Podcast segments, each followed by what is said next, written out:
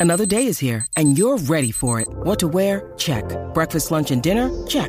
Planning for what's next and how to save for it? That's where Bank of America can help. For your financial to-dos, Bank of America has experts ready to help get you closer to your goals. Get started at one of our local financial centers or 24-7 in our mobile banking app. Find a location near you at bankofamerica.com slash talk to us. What would you like the power to do? Mobile banking requires downloading the app and is only available for select devices. Message and data rates may apply. Bank of America and a member FDIC. Hola a todos, soy Víctor Abarca y estás escuchando Expreso con Víctor, el podcast diario sobre tecnología, tecnología que importa y cultura digital. Y bien, en el episodio de hoy damos la, bienvenida a una nueva marca para dentro, o sea, una, una nueva marca o categoría dentro de los productos de Sony, ya que no solo se conforma con PlayStation y ha lanzado una nueva marca orientada también para, para gamers, donde se centran de momento en monitores y hasta tres auriculares y de cómo esta nueva marca realmente lo que quieren hacer es llevar, o al menos la sensación que yo tengo, es trasladar la experiencia de PlayStation, pero al mundo del PC. Y esto tiene unas consideraciones muy, muy interesantes, sobre todo si vemos un poco la estrategia que ha estado realizando Sony relacionada con, con PlayStation y con todas las licencias de PlayStation durante estas, estos últimos meses. Así que allá vamos con este episodio. Siempre lo hemos dicho em, que el tema de la, de la, evolución constante en el que están las marcas al final es un poco también su clave de éxito. Y esa evolución tiene que ver muchísimo con la diversificación de una manera muy inteligente, claro está, porque no vale diversificar y, ya está, o sea que eso son es dar palos mm, así sin, sin, ver, ¿vale? Pero hay que intentar también abrir nuevas vías y caminos sin explorar. Y por supuesto esto supone una cosa que es asumir riesgos. Y de todo esto saben muchísimas compañías tecnológicas y una de ellas o al menos una de las que me parece que esto lo han entendido mejor durante muchísimo tiempo, es Sony. Porque no contenta con tener una de las marcas más potentes y atractivas que existen ahora mismo, la verdad, que, que es PlayStation, con más hype, sobre todo con, este, con esta PlayStation 5 bueno, pues Sony ha lanzado InZone, que es una marca de hardware orientada al gaming, pero no solo al de PlayStation, es decir, no buscan ser un accesorio para PlayStation únicamente, sino que buscan una cosa muy curiosa y es llevar esta experiencia de, de gaming PlayStation, ¿vale? Pero hacia el mundo del PC con Windows. Y esto es una cosa curiosísima. InZone además llega con una nueva gama de productos capitaneados por auriculares y monitores. Dispositivos todos estos con un diseño que recuerdan muchísimo a las líneas de Play 5. Mira, empezando por los monitores, Sony ha lanzado bajo esta marca de Inson los modelos M9 y M3 y como te decía ahora mismo, si tuviese que destacar algo, así una primera impresión, sería la estética que evoca tantísimo a la Play 5. Pero más allá del diseño, el M9 también sale al mercado con una resolución 4K, un alto, un alto contraste que utilizan una cosa que se llama Full Array Local Diamond, que para que te hagas una idea, lo que hacen es como intentar conseguir un un HDR, pero apagando ciertas zonas de los, de los LED y encendiendo otras para poder tener ese como esa extra de ese extra de luminosidad y de contraste. Es muy curioso la tecnología que utilizan para esto. También es, un panel IPS, eh, una frecuencia de actualización de 144 Hz y un tiempo de respuesta de un milisegundo. Ese tipo de, experiencias están muy pensadas, sobre todo para los juegos de shooters. Es decir, cualquier acción que el jugador quiera hacer con el teclado tendrá al final una respuesta muy inmediata. Y por su parte, el InZone M3 ofrece algo menos de calidad de imagen. Creo, que creo recordar que es un monitor HD, pero aún así alcanza una resolución, como te digo, full, full HD y una eh, frecuencia de actualización de 240 Hz. Sony se va a tomar bastante en calma el lanzamiento de estos monitores porque mientras que el M9 de Inson saldrá durante este verano y saldrá a 1099 dólares, el M3 no llega hasta final de este año y aún desconocemos el precio de salida.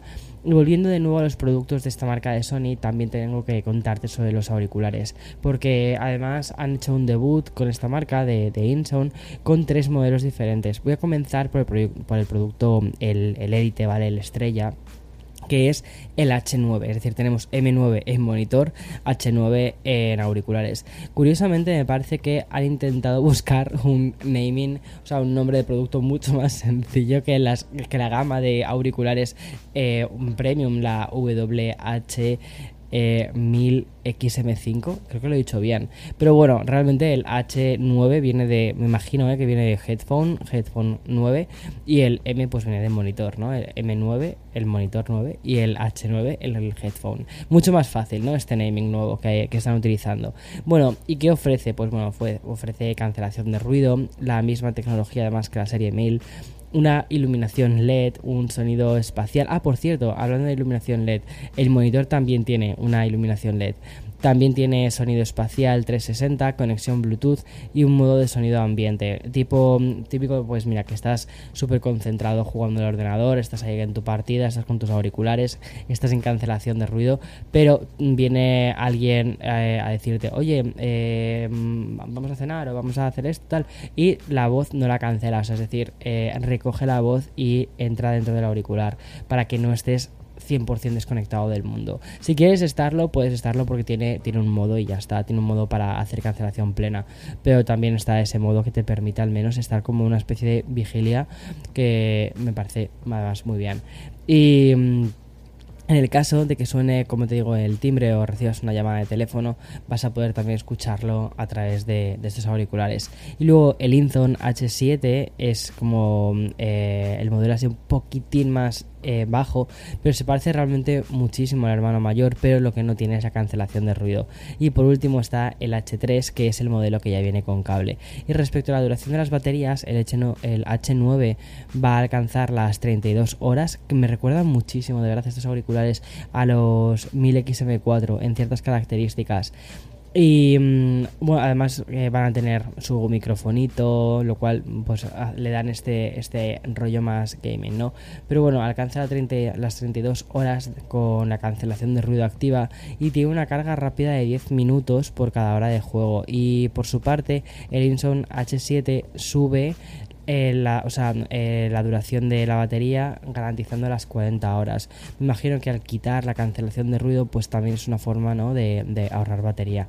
Y los tres modelos van a salir a la venta el próximo mes de julio, mientras que el H9 lo va a hacer por 300 euros el H7 lo va a hacer por 230 y la versión más económica que me parece muy interesante la hace por 100 euros cuando mm, vi estos auriculares me esperaba que fuesen a ser un poquitín más o sea un poquitín más caros y la verdad es que me ha parecido que no sé han tenido ahí el, en cuenta el precio bastante bien.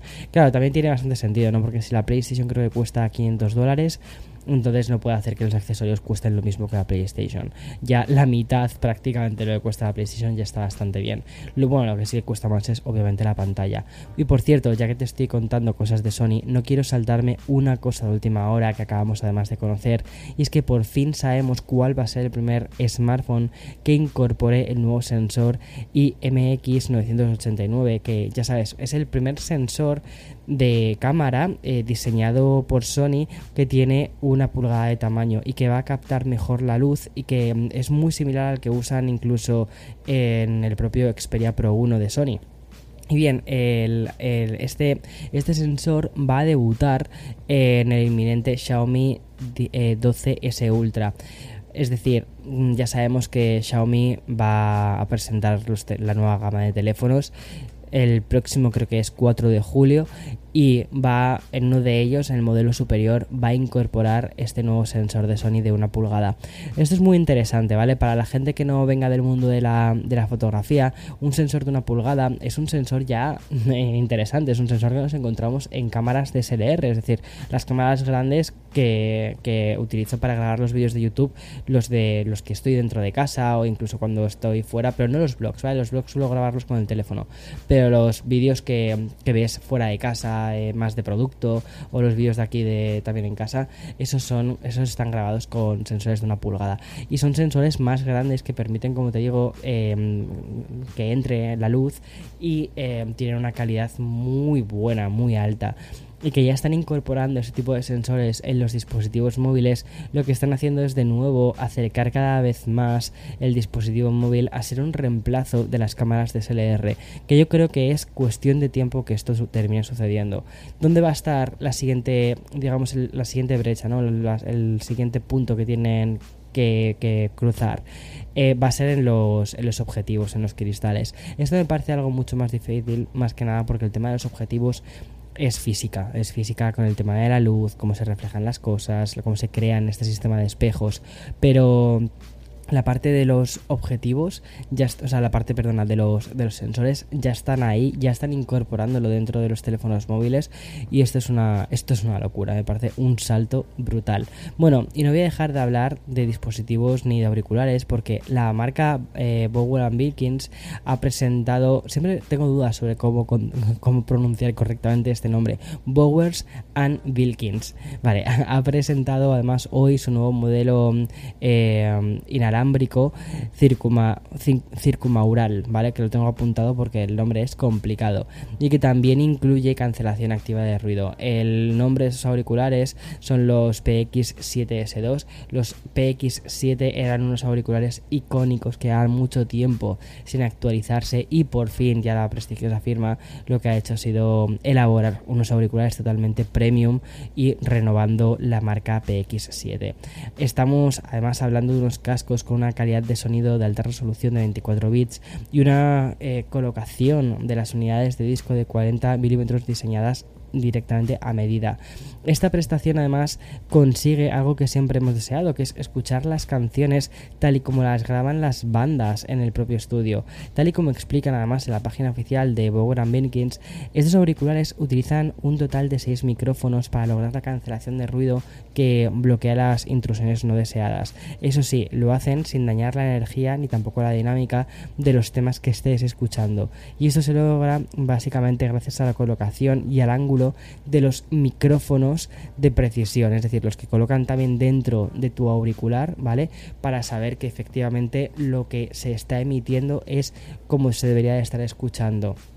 La autonomía que van a tener son de 30 horas y tiene una carga rápida de 15 minutos para lograr 7 horas adicionales. Y estos PX7S2 de Bogotá Beacons saldrán a la venta el próximo mes de julio y no me parece el precio demasiado caro para lo que está acostumbrada esta marca, que es una marca muy premium. Son 429 euros y lo van a hacer en tres versiones diferentes, en gris claro, en azul y en negro. La verdad es que me llaman bastante la atención y probablemente sea un producto que, que quizás intente buscar un hueco en alguno de los vídeos porque me parece, me parece muy curioso lo que está haciendo y sobre todo que ahora me parece que es un producto muchísimo más accesible. Bien, y voy a seguir hablando de dispositivos y es que estamos a tan solo un par de semanas de conocer por fin la totalidad eh, del primer smartphone de, de, Nothing y lo estamos esperando casi como si fuese una especie de teléfono de autor. Está creando muchísimo, muchísimo hype, sobre todo debido a la personalidad un poco de Carl Pei, que es el fundador de la compañía y porque Carl Pei al final no viene de la nada, o sea, había ya creado OnePlus. Entonces, eh, y bueno, los principios de OnePlus fueron brutales hasta más o menos te diría el OnePlus 7 eh, ahí fue donde las cosas empezaron a torcer un poco, donde efectivamente la, la, base de fieles de la marca empezó a decir, oye, esto está yendo por otro lado, y al final terminó pues eso con la salida de, de Carl dentro de la empresa, vendiéndola a un holding muchísimo más grande, o el holding creo que tomó la totalidad del control de la marca, y actualmente, bueno, pues se ha convertido en una marca que, cuidado, a mí me parecen que hacen unos teléfonos brutales, pero es verdad que ya cada vez tienen menos personalidad y ya no tienen ese aire tan, tan combativo tenía inicialmente la marca, ¿no? Y de hecho, este OnePlus 10 Pro lo analicé hace, hace unas semanas o hace unos meses, perdona. Y aunque me gustó mucho y me parece que tiene una calidad de pantalla brutal, me dejó bastante frío en ciertos aspectos. Y incluso, por ejemplo, la parte de la cámara, con, a pesar de haber hecho la colaboración con Hasselblad, me pareció que mm, no estaba a la altura, no está a la altura de lo que se está demandando ahora mismo en el sector.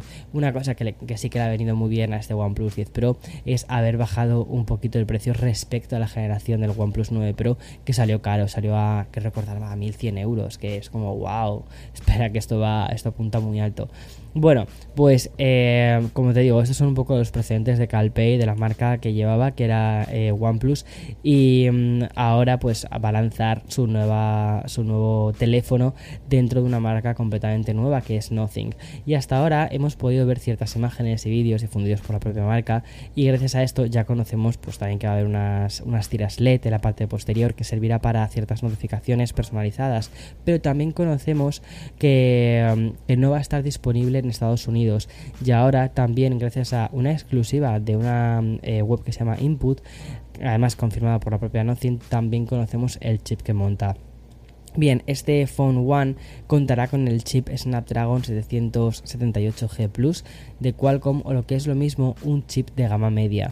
Por lo tanto, ya conocemos que su rendimiento no va a alcanzar a dispositivos de gama alta como los Galaxy S22 Ultra o por ejemplo el que te estaba contando antes, el OnePlus 10 Pro, los cuales sí que disponen del chip más potente que tiene Qualcomm actualmente, que es el Snapdragon 8 eh, generación 1. Ah, bueno, todavía no hemos eh, probado el, Snapdragon 8 Plus generación 1, pero al menos eh, incluyen este chip de gama. A ver, no diría que es gama media, diría que es un gama media alta, el 778 Plus. Em, y además el Plus este es porque lleva ahí un pequeño giro de guion. Tal y como además informan desde el propio site que ha conseguido la exclusiva de Nothing, este chip del Phone One dispone de una CPU de 8 núcleos compuesta por 4 núcleos de rendimiento y eso le va a dar una ventaja también, entre otras, que es la carga inalámbrica eh, reversible. Pero bueno, esto, esto es curioso. En fin, y de una manera bastante breve voy a hablarte del lanzamiento de un teléfono de gama media. Pero lo voy a hacer porque el smartphone que te voy a presentar tiene una novedad, que es su esencia que está totalmente volcada en el metaverso. Y estoy refiriéndome al HTC Desire 22 Pro, que es un teléfono cuyas aplicaciones están muy orientadas a facilitar la inmersión dentro del metaverso. Vale, es muy probable que, que cuando hayas escuchado esto hayas dicho, perdón, Víctor, ¿cómo va a hacer esto? Bueno, pues va a haber aplicaciones como por ejemplo Viverse que acceden directamente al metaverso. Luego también otra que se llama Vive Wallet, que como su propio nombre indica es para realizar transacciones dentro del metaverso. Y también Vive Avatar, que lo que hace es crear nuestros propios personajes o sea, por todo lo demás, y como te decía, es un teléfono de gama media con una pantalla de 6,6 pulgadas y una resolución full, full HD. Tiene una tasa de refresco, cuidado, de 120 Hz, que no está nada mal. Y el chip es un Snapdragon 695 y vas a ir a la venta por unos 400 euros, o sea, gama media. Pero si te apetece disponer de un teléfono que te permita visitar el metaverso sin un dispositivo de realidad virtual, bueno, pues vas a poder hacerlo con este HTC que también también es compatible con los auriculares de realidad virtual de la propia compañía, que son los Viveflow VR de 499 dólares. No sé, es muy curioso todo esto y sobre todo cómo las compañías se están volcando a, este presunto hype ¿no? del metaverso. Bien, ya llevo un buen rato contándote novedades, pero espérate, que es que todavía quedan más. O sea, ¿quién diría que esto es un miércoles de finales de junio? O sea, es una completa locura. Voy a hacer una pequeña pausa y continúo con más. When you need mealtime inspiration, it's worth shopping Kroger, where you'll find over 30,000 mouthwatering choices that excite your inner foodie. And no matter what tasty choice you make, you'll enjoy our everyday low prices, plus extra ways to save, like digital coupons worth over $600 each week. You can also save up to $1 off per gallon at the pump with fuel points. More savings and more inspiring flavors make shopping Kroger worth it every time. Kroger, fresh for everyone. Fuel restrictions apply. Bueno, hoy voy a recoger, o mejor dicho, ahora voy a recoger una cosa que ayer no terminé de contar, porque si escuchaste el episodio de ayer recordarás que, lo cerré dando un par de pinceladas sobre el Nintendo Direct que se acababa de celebrar. O sea, eh, básicamente me dio tiempo a confirmarte la expansión de Monster Hunter Rise, la de Sunbreak, que llegará el día 30 de junio a la Nintendo Switch, o sea, eh, ya, ya. Y el lanzamiento también en, la misma consola del Nier Automata, que esto va a suceder. Quiero recordar, no tengo apuntada la fecha, Creo que va a ser el 6 de octubre, ¿vale? O sea, no estoy seguro ahora mismo. Y obviamente este Nintendo Direct dio para mucho más, pero como tuve que cerrar el podcast a esa hora, no pude incorporar más cosas. Pero por eso ahora quiero recoger un poco toda esta especie de, espíritu más fan de la consola y vamos a contarte un poquito los lanzamientos que hay. Por ejemplo, vamos a poder disfrutar del primer, eh, o hemos podido disfrutar del, primer eh, gameplay del Return to Monkey Island, eh, que mm, con todo ese nuevo diseño que tanto ha sido comentado, al menos en mi feed de Twitter. Y también vamos a, conocer que el 20 de octubre vamos a tener Mario Plus Rabbits, Spark of Hope, que es la segunda parte del Mario Plus Rabbits que salió pues casi a inicio de la consola. Pero si, hay un titular que se elevó por encima de todos los anuncios y también de gameplays y que yo tuve que digerirlo, ¿vale? Fue el de una de las sagas más populares y que personalmente era ya una petición popular y que te voy a, eh, reconocer una cosa. Más de una vez he buscado en Google cuándo, o sea, si, si se había anunciado la fecha para que esto sucediese. Y por fin ayer ya está la fecha, sucedió. Y si durante el día de hoy has visto en Twitter que persona es tendencia, ya te puedes imaginar un poco el motivo. Y es que eh, tanto el Persona 4 Golden y el Persona 3 Portable van a llegar en algún momento al Nintendo Switch. Pero además de todo esto, ¿vale? El gran hit del Nintendo Direct y el motivo por el que yo he estado tanto tiempo buscando en Google si Persona 5 Royal iba a, en algún momento a llegar a Nintendo Switch, bueno, pues por fin ya lo sabemos, ha habido una confirmación de que Persona Royal 5, perdona, Persona 5 Royal, que el título es al contrario, va a estar disponible el 21 de octubre en la consola de marca japonesa. Bien, por fin, gracias. Por cierto, su lanzamiento además va a coincidir con el de otras plataformas, que es el de Xbox eh, y también Steam. O sea que genial.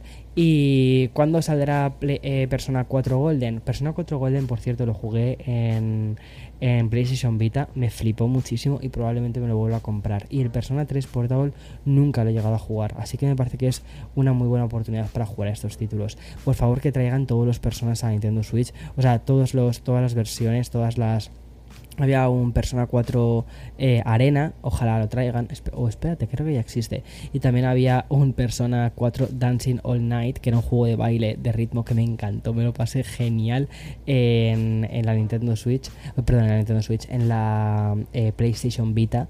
Y por cierto, por cierto, a ese, ese juego creo que estuve jugando, ahora que tengo acabo de tener como unos cuantos flashes, eh, yendo en el metro, yendo en el metro en 2019 eh, aquí en Nueva York. O sea, fíjate, era mi juego de acompañamiento, el PlayStation 4, o sea, el PlayStation 4, perdona, estoy liadísimo, el Persona 4 Dancing All Night.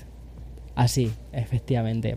Bueno, y ya para despedirme de hoy, que vaya tela este episodio, que casi parece un café con Víctor, en cierta medida voy a hablarte otra vez de metaverso, aunque más bien con una especie de subtexto que he sacado a la siguiente noticia que he leído en el site de la gente de Web Beta Info.